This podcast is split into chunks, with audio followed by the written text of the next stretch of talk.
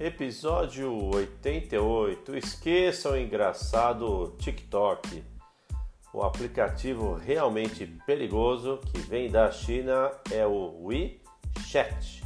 O seu poder é bem abrangente.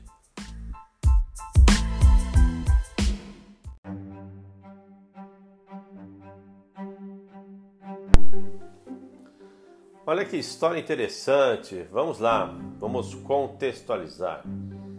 Logo após a eleição presidencial em 2016, nos Estados Unidos, Joanne Lee percebeu que o aplicativo que a conectava a outros imigrantes chineses a desconectou da realidade.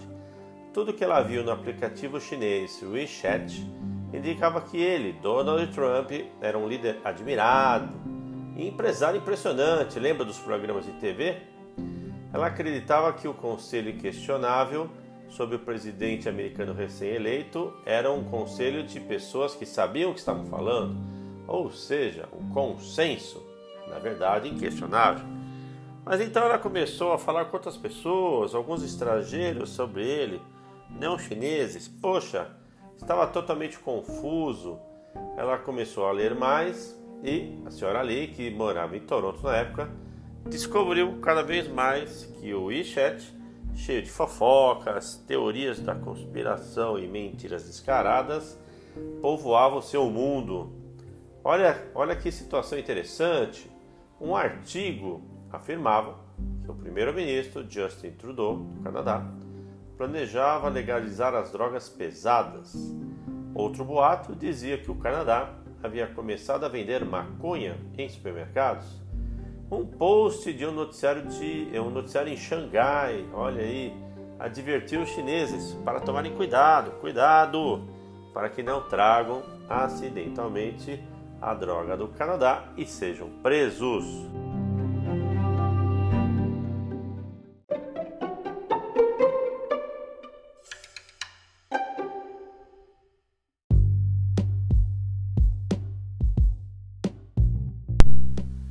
Ela também questionou que, sobre o que estava sendo dito na China quando o importante executivo da Huawei foi preso no Canadá em 2018. Artigos na mídia estrangeira foram rapidamente censurados no WeChat.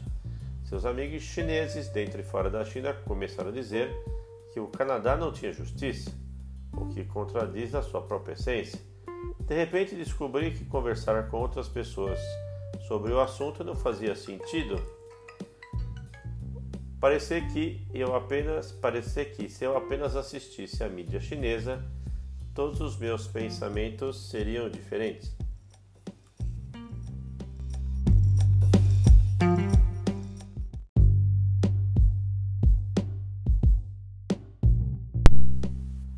Já é possível perceber aqui pela história que a senhora Li não tinha escolha a não ser aceitar o mal com o bom Criado para ser tudo para todos, o WeChat é indispensável. Verdade, para a maioria dos chineses na China, o WeChat é uma espécie de aplicativo tudo em um. O que, que tem lá? Uma maneira de trocar histórias, conversar com antigos colegas, pagar contas, é, coordenar reuniões de trabalho com colegas, publicar fotos de férias que causam inveja, comprar coisas e obter, olha lá, notícias. Para os milhões de membros da diáspora chinesa, é a ponte que os liga às armadilhas de casa, desde conversa em famílias a fotos de comida. Em meio a tudo isso, sem dúvida, está a vigilância e a propaganda cada vez mais vigorosa do Partido Comunista Chinês. À medida que o WeChat se tornou onipresente, ele se tornou uma ferramenta poderosa de controle social, uma forma que as autoridades chinesas orientam e policiam o que as pessoas dizem, com quem fala e o que leem.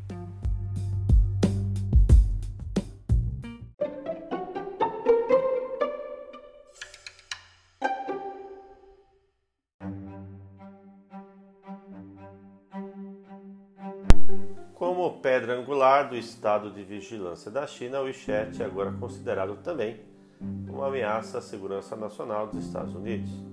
governo Trump está propondo banir o WeChat de uma vez, junto com o aplicativo de vídeos curtos TikTok. Da noite para o dia, uma das maiores inovações da internet da China se tornaram uma nova frente no crescente impasse de tecnologia entre a China e os Estados Unidos.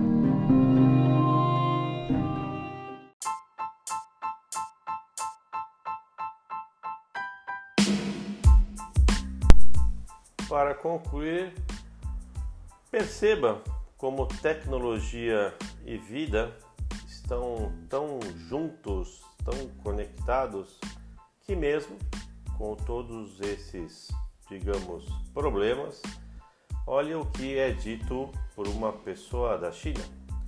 Se houvesse uma alternativa real, eu mudaria. Mas o WeChat é terrível porque não há alternativa está muito ligado à vida, à minha vida, aos meus familiares, da minha comunidade. Ele é muito útil para fazer compras, pagar, trabalhar. Você tem que usar, não tem jeito. Se você pular para outro aplicativo, você estará sozinho.